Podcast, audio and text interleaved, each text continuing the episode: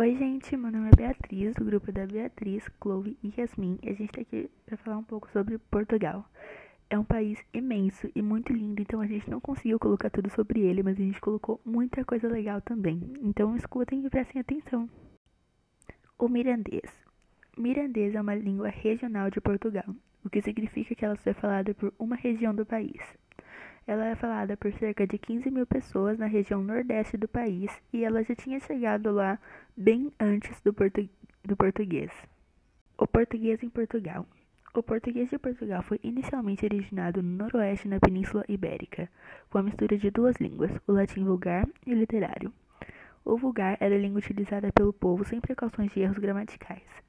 Já o literário era utilizado por pessoas nobres e importantes, como reis, rainhas, poetas e escritores em geral. Com a mistura de línguas, criou uma só, hoje falada na, mai na maior parte de Portugal, a língua portuguesa. Então, gente, esse foi o trabalho sobre Portugal do grupo da Beatriz, Yasmin e Chloe do sexto ano. E a gente espera mesmo que vocês tenham gostado, porque a gente fez com muito carinho e muita dedicação.